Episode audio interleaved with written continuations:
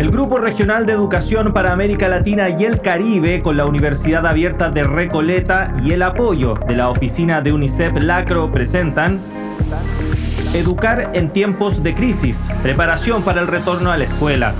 Curso que aborda el desafío del retorno a clases presenciales para las comunidades educativas. Conduce la periodista Muriel Rivero.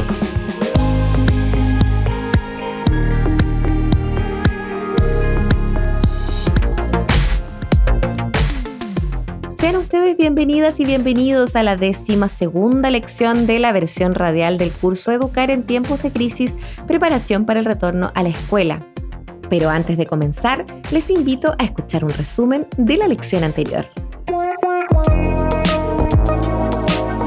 En la lección anterior revisamos protección internacional e impacto socioecológico del COVID-19 Partimos conversando junto a Cristina Sousa, abogada graduada de la Universidad de Panamá, quien actualmente se desempeña como asociada de protección, base comunitaria y punto focal de educación en la Oficina Regional del Alto Comisionado de las Naciones Unidas para los Refugiados, ACNUR, quien nos habló sobre la situación de desplazamiento humano y protección internacional sobre el derecho a la educación en tiempos de COVID-19 mientras con Ana Catalina, especialista en protección de la niñez para la oficina de UNICEF en Latinoamérica y el Caribe, organización en la cual se encuentra trabajando desde el año 2013, con quien conversamos sobre los impactos psicosociales y socioecológicos que ha dejado el COVID-19 en las familias y en la educación de nuestros y nuestras niñas, niños y adolescentes.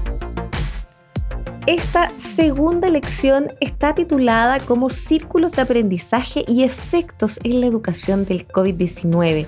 Y para adentrarnos en el tema nos acompaña el día de hoy directamente desde Arauca, Colombia, Alex Jaimes Moreno. ¿Cómo estás, Alex? Muy bien, gracias a Dios. Muy agradecida por este espacio donde podamos interactuar sin barreras eh, desde la educación para nuestros niños, niñas y adolescentes. Excelente, muchas gracias Alex, te damos la bienvenida. Sabemos que en Arauca ustedes han desplegado una iniciativa de los círculos de aprendizaje dirigidos a niños y niñas fuera de la escuela, ¿verdad? Generalmente el debate sobre el retorno a clases está pensado para la educación formal. Ahora, ¿Cómo se enfrentaron ustedes desde los círculos de aprendizaje, desde los espacios comunitarios, al proceso de regreso a clases? ¿Cuáles fueron las principales dificultades a las que se enfrentaron en este proceso?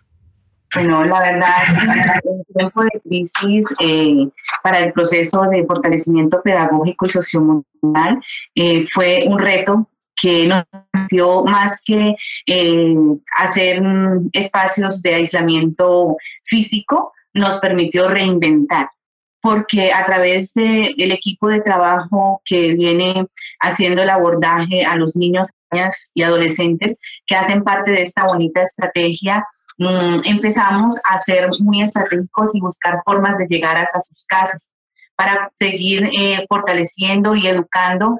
Y pues una de las formas más importantes y básicas fue nuestras familias, o las familias, porque fueron, fue el equipo aliado con el cual nos permitimos realizar eh, espacios eh, de fortalecimiento teniendo en cuenta sus roles y cada una de las actividades que ellos realizaban. De esa manera se hicieron rutinas, ¿cierto?, para con los niños y las familias, horarios para poder eh, tener ese contacto y realizar las actividades a través de llamadas, a través de videollamadas, eh, también se hacían en algunos casos, se hacían los videos desde los tutores para poder explicar las diferentes áreas que se venían eh, educar. Y pues como tal, dificultades que se hayan tenido, pues las familias son familias altamente vulnerables, no contaban con una herramienta de comunicación eh, estable ya que una de las formas de ellos conseguir el recurso económico es en algunos casos eh, eh, alquilar el, teléfono por un bulto de naranjas. Entonces, cuando nos quedábamos nosotros en la comunicación, era donde empezábamos a tener como ese, ese bache para poder llegar a ellos.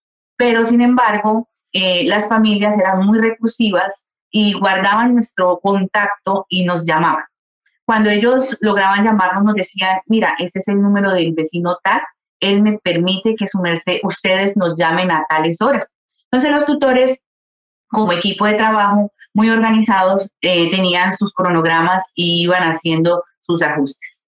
Y pues se, logra, se logró en tiempo de crisis por la emergencia sanitaria dar una continuidad efectiva del fortalecimiento pedagógico y socioemocional, tanto así que, si te cuento que hicimos tránsito en tiempo de emergencia a las escuelas, a 210 niños, niñas y adolescentes. Y hoy por hoy aún están en la institución. Pues ha sido un ejercicio que se hace con el fin de que no haya deserción.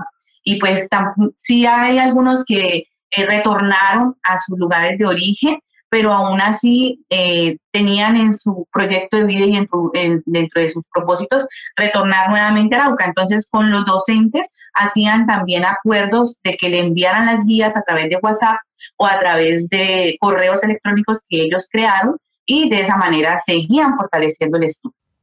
Estamos con Alex Jaimes Moreno directamente desde Arauca, Colombia. Alex, una pregunta y en este contexto, ¿cómo ha sido el proceso durante el retorno a clase de los círculos de aprendizaje? ¿Cómo ha sido el proceso de reabrir o nunca cerraron estos espacios? ¿A qué se han enfrentado? ¿Cuál es tu perspectiva de lo que queda del año y de lo que se viene, de los desafíos que tienen los círculos? Y quizás también otros espacios para la inclusión de niñas y niños desescolarizados que se ha dado en América Latina y el Caribe en los últimos años? Bueno, el proceso para la reapertura de los ciclos de aprendizaje eh, fue un trabajo en equipo desde la Corporación Infancia y Desarrollo y cada uno de los tutores en acompañamiento con UNICEF y la Secretaría de Educación. Eh, se realizaron unos protocolos de bioseguridad con el fin de crear eh, cada uno de los pasos para prevenir y hacer esa educación del buen uso de los protocolos de bioseguridad para prevenir el contagio. Eh, después de ello se hizo un plan de alternancia porque los espacios con los que nosotros contamos pues no son tan amplios. Tenemos siete espacios, eh, dos están instalados en, en las instituciones educativas madrinas y los otros cuatro, eh, uno, dos están en casa comunal y el otro está en un asentamiento humano en una carpa de UNICEF que se instaló. Entonces, al momento de hacer el, el sistema de alternancia, como equipo nos pensábamos, ¿cómo vamos a hacer?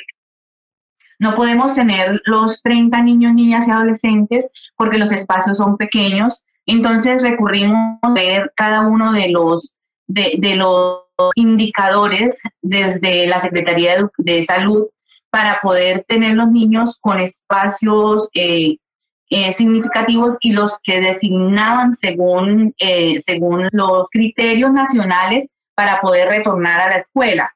Entonces, nosotros nos apoyamos en esas normas, ¿cierto?, que se tenían a nivel nacional y creamos nuestros propios protocolos de bioseguridad para el regreso a la alternancia. Entonces, ¿cómo se hizo? Eh, los espacios que los niños tienen, ellos van a usar, van a estar solitos en una sola mesa. Se entiende que los círculos de aprendizaje se trabajan en pequeños grupos. Ya en esta oportunidad no se puede hacer para prevenir el contagio. Se tienen distanciamientos de 15 centímetros y eh, así se fue eh, estableciendo espacios tenemos ocho niños que son los que llegan. Antes teníamos 15 que se tenían en un solo grupo. Ahora hacemos lunes, vienen ocho niños, los que vienen el lunes retornan nuevamente el miércoles y el martes viene un grupo de niños nuevos y retornan nuevamente el jueves. El viernes no se hace círculos de aprendizaje y se utiliza para fortalecer a aquellos niños y niñas que de pronto en el momento, porque también se aplicó unas encuestas de, consentimiento informado para que nuestras familias nos autorizaran eh, el retorno de los niños y las niñas a clase, teniendo en cuenta algunas enfermedades de base de nuestros niños y niñas. Eh, entonces, estos niños que por algunas situaciones no pueden ir a la escuela porque tienen de pronto asma, porque tienen alguna enfermedad de esto respiratoria aparte del asma, esos niños son los que focalizan los tutores el viernes y hacen todo el complemento de las guías para que vayan nivelados con los niños que están asistiendo.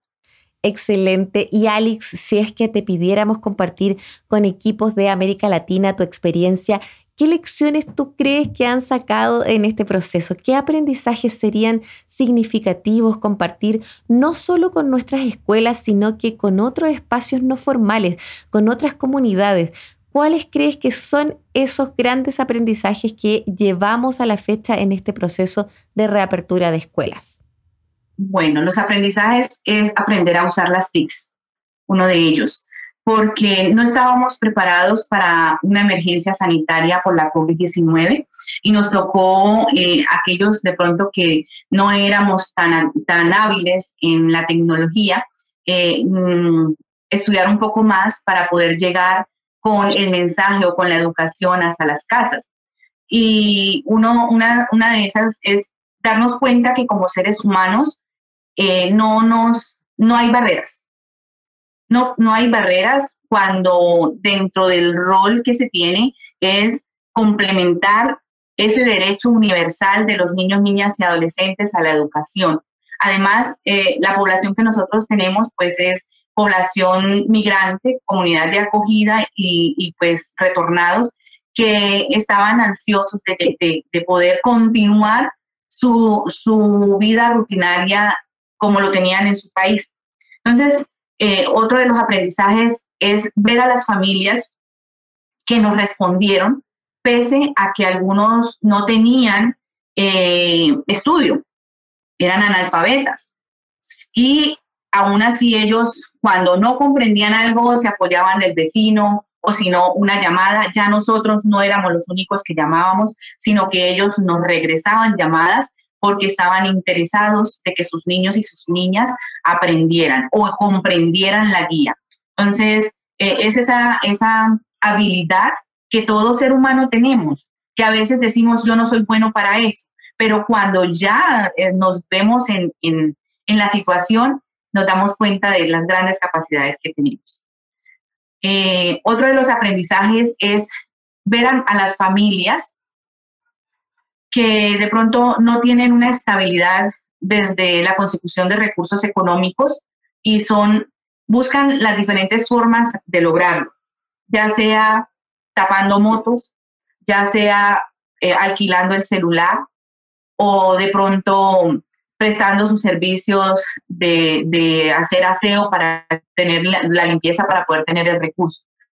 Cada una de esas cosas nos motiva a nosotros como profesionales a, continuar y a aprender y a reinventar. Recordemos que esta lección es la segunda del curso radial Educar en tiempos de crisis, preparación para el retorno a la escuela.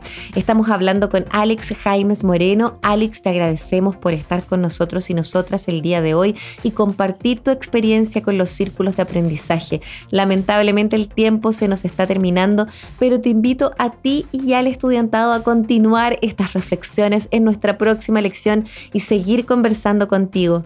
Después de esta entrevista les dejamos las siguientes preguntas activadoras del aprendizaje. Después de los contenidos expuestos, te invitamos a la siguiente reflexión. ¿Cómo podrías fomentar las iniciativas como lo son los círculos de aprendizaje en tu comunidad? ¿De qué forma podrías ayudar a estas organizaciones y espacios que fomentan la escolarización de los niños y niñas durante la pandemia? Estamos presentando Educar en tiempos de crisis, preparación para el retorno a la escuela, curso que aborda el desafío del retorno a clases presenciales para las comunidades educativas.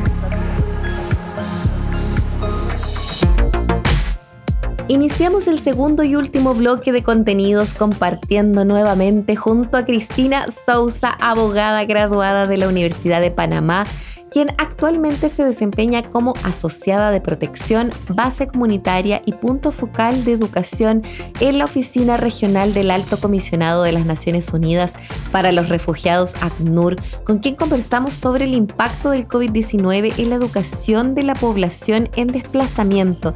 Bienvenida, Cristina. Muchas gracias eh, por esa bienvenida. Bueno, realmente los estudiantes en desplazamiento humano por lo general se encuentran eh, con mayores riesgos y con, a través de la pandemia se han exacerbado. Ellos por lo general están eh, con más limitaciones de ingresar a los sistemas educativos eh, a razón, ¿verdad?, de la falta de documentación, de la falta de políticas de acceso permitido o por incluso situaciones de discriminación o xenofobia causadas en la práctica que ocurre eh, dentro de los mismos centros educativos o dentro de las comunidades educativas. Al mismo tiempo, eh, durante el tiempo de la pandemia del COVID y con el cierre de las escuelas, a razón pues del poco acceso a los sistemas de, eh, tecnológicos o de informáticos que han tenido o no estar contemplados en los programas de ayuda que los estados han brindado eh, a sus nacionales como paliativos contra la pandemia del COVID-19 han quedado en rezago y no han podido continuar sus estudios a la par que sus homólogos de niños eh, que se encuentran, que son nacionales o que ya son parte de las comunidades de acogida. Lo mismo ocurre también con los eh, niños, niñas y adolescentes que se han desplazado durante el cierre de las escuelas evitando así que puedan tal vez tener el acceso necesario al proceso de inscripción, de documentación o cualquier otro vínculo con los centros escolares al estar cerrados que les haya permitido poder acceder a los mismos. Y por tanto se ha cortado eh, su proceso de aprendizaje. Cristina, disculpa que te interrumpa. Entonces, en base a lo que nos comentas, ¿cuáles serían los principales riesgos identificados? Entre los principales eh, riesgos identificados, bueno, primero los riesgos de protección que ya existen normalmente contra las personas, eh, niños, niñas y adolescentes, eh, se han exacerbado. Estos riesgos están relacionados, por ejemplo, con violencia, con discriminación, con la trata de personas o tráfico de migrantes. En el caso de los niños, niñas o adolescentes no acompañados, con el riesgo de sufrir algún tipo de violencia sexual, eh, también en cuanto a las niñas, eh, un aumento, ¿verdad? o mayores eh, estadía que puede generar en mayores riesgos.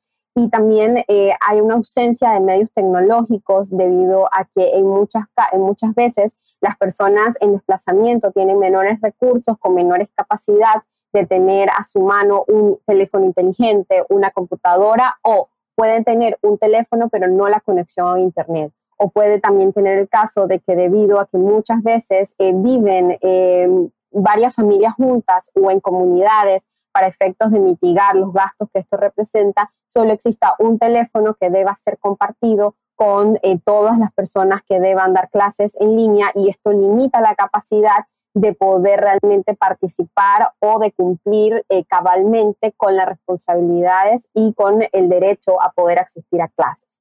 De igualmente, em, debido al golpe económico que ha generado la pandemia, muchas de las familias en desplazamiento han sufrido un duro golpe a, a sus recursos económicos, han perdido trabajo y en su mayoría quienes se dedican a la economía informal, que es una gran parte de la población, que no cuenta tal vez con documentación al día o que no ha podido regularizar su estatus por falta de conocimientos, recursos o documentación, no han podido generar los recursos suficientes para lograr eh, sostener a sus familias. Y esto genera que muchas veces, especialmente los adolescentes, tengan que salir a trabajar para poder colaborar con eh, sus hogares. Y esto eh, genera deserción escolar en los regresos o en las aperturas de clases ha habido un aumento importante en la discriminación y xenofobia que ha ocurrido a razón de la COVID-19 por los diferentes mitos que se han girado en torno al virus. Y es importante entender eh, o hacer entender que esto no está relacionado con el género, el origen, la nacionalidad, ni mucho menos con la condición migratoria que puede tener una persona.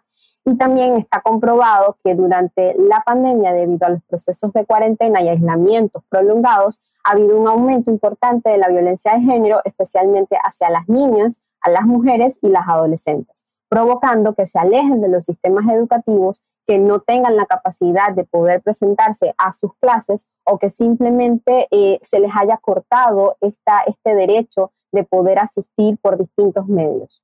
Muchísimas gracias por estar aquí con nosotros y nosotras, Cristina. ¿Te gustaría compartirnos algunas palabras al cierre? Bueno, ya hemos entendido que existe un vínculo importante en la protección internacional y cómo esta debe también influir en los procesos de inclusión dentro de las escuelas.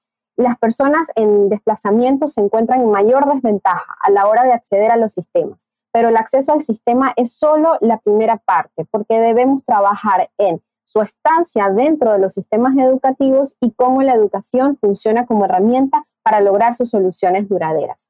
Al regresar a las escuelas debemos tomar en consideración todos los grupos poblacionales con que nos vamos a encontrar, incluyendo a las personas en desplazamiento, tomando en consideración sus características y sus necesidades particulares, ligadas a la necesidad de ser incluidos independientemente de procesos de documentación, al ser tomados en cuenta en las limitaciones que hayan podido tener para efectos eh, de conectarse a las clases virtuales y por tanto eh, se encuentra en mayor rezago académico versus los niños tal vez en condiciones que pudieron lograr este acceso, el, posible no regreso por razones económicas debido a la limitante que ha causado la pandemia para generar ingresos dentro de las familias en desplazamiento y los perfiles de riesgo que pudieron exacerbarse durante la pandemia a razón de las condiciones de vulnerabilidad que se encuentran las personas en desplazamiento.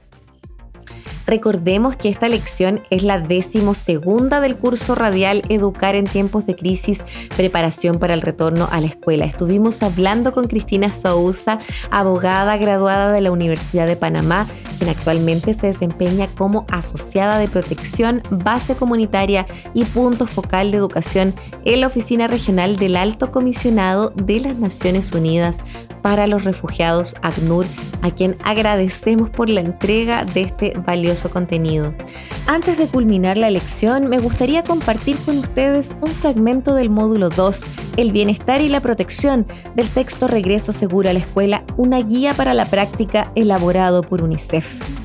Es importante reconocer que, aunque las medidas de contención de la COVID-19 se pusieron en marcha con el fin de mantener seguros a los niños, niñas y las comunidades, hay hogares que no han sido un lugar seguro para los niños y niñas.